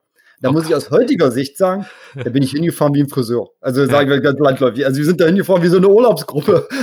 und ich glaube, die Naivität hat es im Endeffekt gemacht, dass wir es geschafft haben. Ich wusste gar nicht, was sich da erwartet, ja. Gar nicht. Also über ja. so lange Zeit, äh, meine beiden Läufen ist, sag ich maximal bei fünf Tagen Schluss. Und dann deswegen bist du da zehn, zwölf Tage mit dem Fahrrad unterwegs muss jeden Tag 450 Kilometer fahren, da ist mir der Arsch aufgegangen, da hing der, die Haut vom, vom Hintern hing an der Radhose, wenn ich die ausgezogen habe. Das oh kann Gott. sich gar keiner vorstellen. Wie ich da ja. gelitten habe, kann man sich ja. nicht vorstellen. Aber, gesagt, aber wir sind da wirklich so naiv rangegangen und haben das dann irgendwie geschafft und dann waren alle glücklich, alle happy und ich glaube, das ist so ein Erlebnis so nach der Audienz beim Papst, die ich mal hatte, eigentlich mit das größte Erlebnis, was man hat, weil es glaube ich so das erste Mal war. Also so ging das alles los. Mittlerweile bist du natürlich in dem, was du tust, äh, absoluter Profi. Und äh, du bist äh, mittlerweile ja äh, zum Beispiel zudem auch äh, Garmin Markenpartner. Und wir bei Weltwach arbeiten auch neuerdings mit Garmin zusammen, worüber wir uns sehr freuen. wie ist es bei dir dazu gekommen?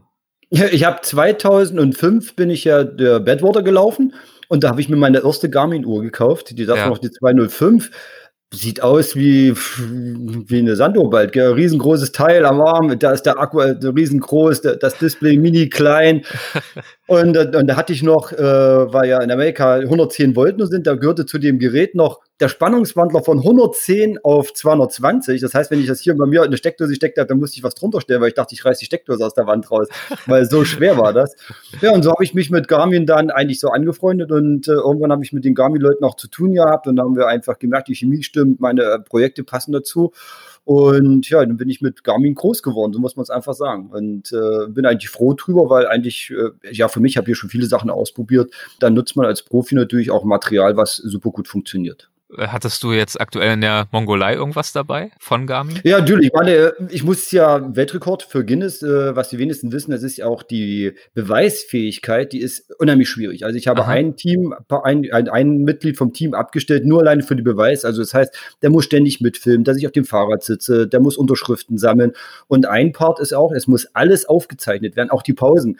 Nicht, dass hinterher dann sagt, ey, es geht hier steil bergauf und der Kunde ist 40 gefahren. Also wie, wie ist das möglich? Gell? Mhm. Also muss man das auch aufzeichnen und dann hatten wir äh, unter anderem auch in InReach, also das ist ja so ein Zwei-Wege-Navigationssystem, also man kann es ja wie in äh, Satellitentelefon. Man kann damit auch Hilfe rufen. Und da haben wir machen ja schon immer auch Telemedizin. Also der Mediziner, der mich der Schweiz betreut, der kriegt dann praktisch Live-Tracking, der weiß, wo wir sind. Und das Gerät kann eben auch aufzeichnen. Das Ganze macht man noch mit dem Age, also mit dem Fahrradnavigationsgerät, zeichnet man noch, noch einmal auf. Und das Ganze mhm. macht man noch mit einer Phoenix 7 als Uhr, weil die auch über so unterzeichnet waren, auch nochmal auf. Also man muss unheimlich viele Backups haben. Also da geht es um die Beweisführung dann wirklich, um genau. digital diese Daten aufzuzeichnung über, über die Route wahrscheinlich, über die Höhenprofile, die du zurücklegst und so weiter. Genau, es muss passen, muss ja Pause, Geschwindigkeit, Herzfrequenz muss einfach zusammenpassen. Gell? Also man zeichnet ja alles auf und das ist ja für Guinness natürlich völlig klar. Meine, sonst könnte das hier jeder. Ich meine, würde sich draufsetzen, denn dann tauschen wir beide. Meine Fahrradklamotten würde man zum Beispiel den Unterschied sofort auch nicht erkennen. Äh, Wenn es auch dunkel ist, schon gar nicht. Aber man kann natürlich über Herzfrequenz, über, über Fahrradtempo, über auch wir arbeiten ja auch mit Wattmessungen, also man kann das dann schon dann gegendifferenzieren, wer ist jetzt hier wirklich gefahren und das muss man gegenüber Guinness machen. Also das ist schon sehr genau, also jeder ja. denkt manchmal so, er denkt immer so an Kreppelessen und Wettessen, ich meine, das ist ja eine einfache Geschichte, da steht einer daneben. Ich meine, wir reden hier, dass ich mehrere Tage, Tag und Nacht weg bin und das muss natürlich auch bewiesen werden und das finde ich mhm. auch gut so, dass es so engmaschig ist. Okay, und das heißt, das hast du also zum einen äh, getrackt, aufgezeichnet mit diesem InReach Mini 2 ist es dann wahrscheinlich, das habe ich auch. Und dann zusätzlich hast du gerade auch angesprochen, unter anderem auch noch äh, mit der Phoenix 7, das ist eine der Uhren äh, von Garmin. Und die ist ja dann jetzt auch nicht mehr ganz so klobig wie die, die du damals ganz am Anfang mit dir rumgeschleppt hast.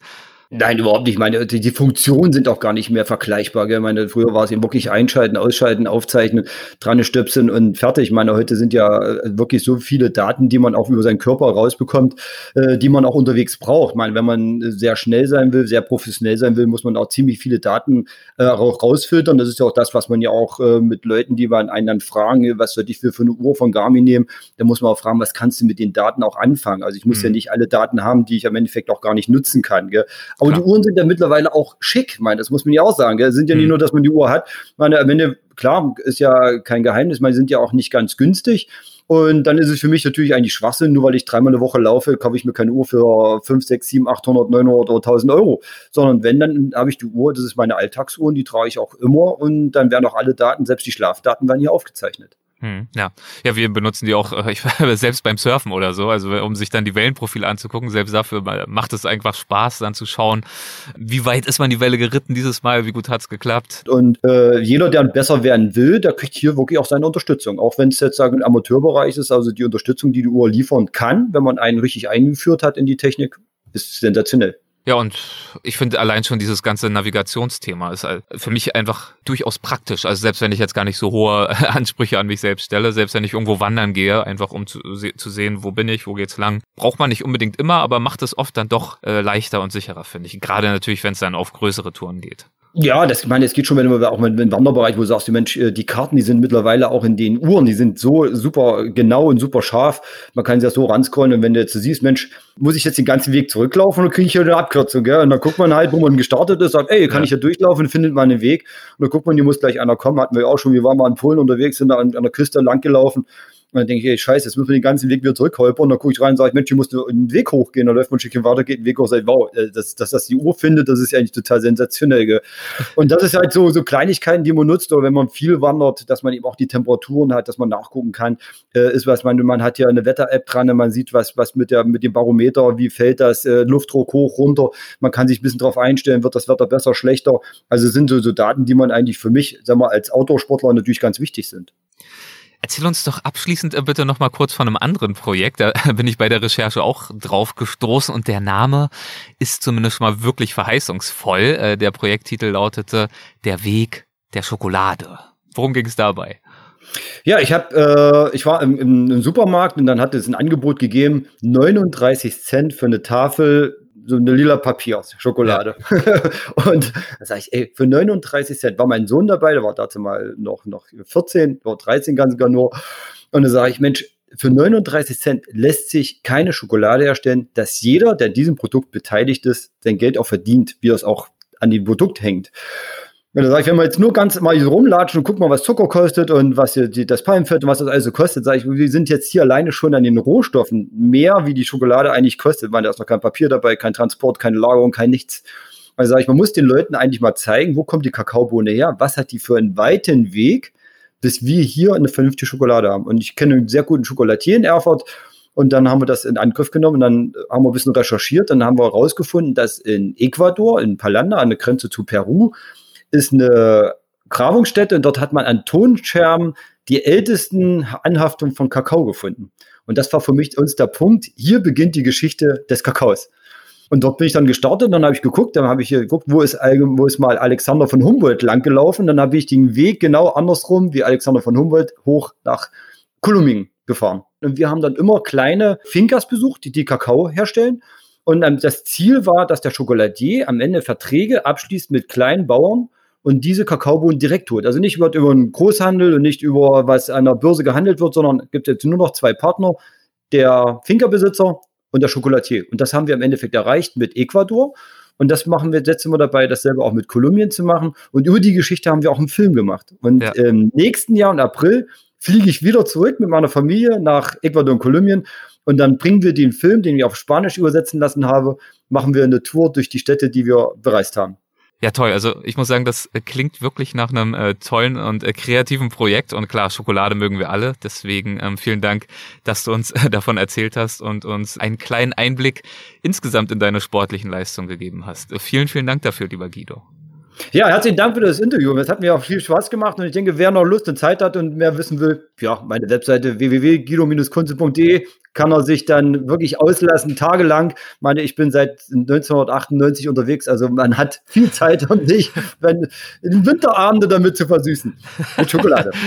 Sehr gut, das machen wir. Alles klar, lieben Dank, mach's gut, Dankeschön, tschüss. Ja, danke auch, tschüss. Das war Guido Kunze. Vielen Dank, Guido. Und äh, wir haben es ja angesprochen. Diese Folge wurde präsentiert von Garmin und konkret vom InReach Mini 2. Ein kompaktes Satellitenkommunikationsgerät, das aus meiner Sicht wirklich interessant ist für alle Wanderer, Alpinisten, Radfahrer, wie Guido es ist, äh, Trailrunner, Alleinreisende und so weiter und so fort. Also alle, die auf ihren Abenteuern ihre Liebsten stets updaten wollen, darüber, wo sie sind und das alles gut gut ist. Das InReach Mini 2 bietet weltweite Satellitenabdeckung und ermöglicht eine globale Zwei-Wege-Kommunikation. Das heißt, ihr könnt unabhängig vom Mobilfunknetz Nachrichten erhalten und empfangen. Ihr könnt weltweit SOS-Notrufe absetzen und euch vom InReach Mini 2 ans Ziel navigieren lassen, sodass ihr nie vom Weg abkommt. Wirklich schön ist zum Beispiel auch, und das habe ich auch schon auf den Websites diverser Weltwachgäste gesehen, die Live-Track-Funktion, mit der ihr eure Position in Echtzeit über MapShare teilen könnt, damit eure Freunde und Familien oder gegebenenfalls auch eure Fans an eurer Tour teilhaben können. Um die InReach-Technologie nutzen zu können, ist ein aktives Satellitenabonnement erforderlich. Hierbei gibt es entweder einen Jahres- oder auch einen flexiblen Monatsvertrag. Da sollte auf jeden Fall das Passende für euch dabei sein. Schaut einfach mal in die Show Notes, dort findet ihr den Link zu weiteren Informationen. Vielen Dank, Garmin, für die Unterstützung und natürlich auch nochmal vielen Dank an Jost für das Gespräch in dieser Episode, an Lydia und an euch fürs Zuhören. Macht es gut und bis zum nächsten Mal.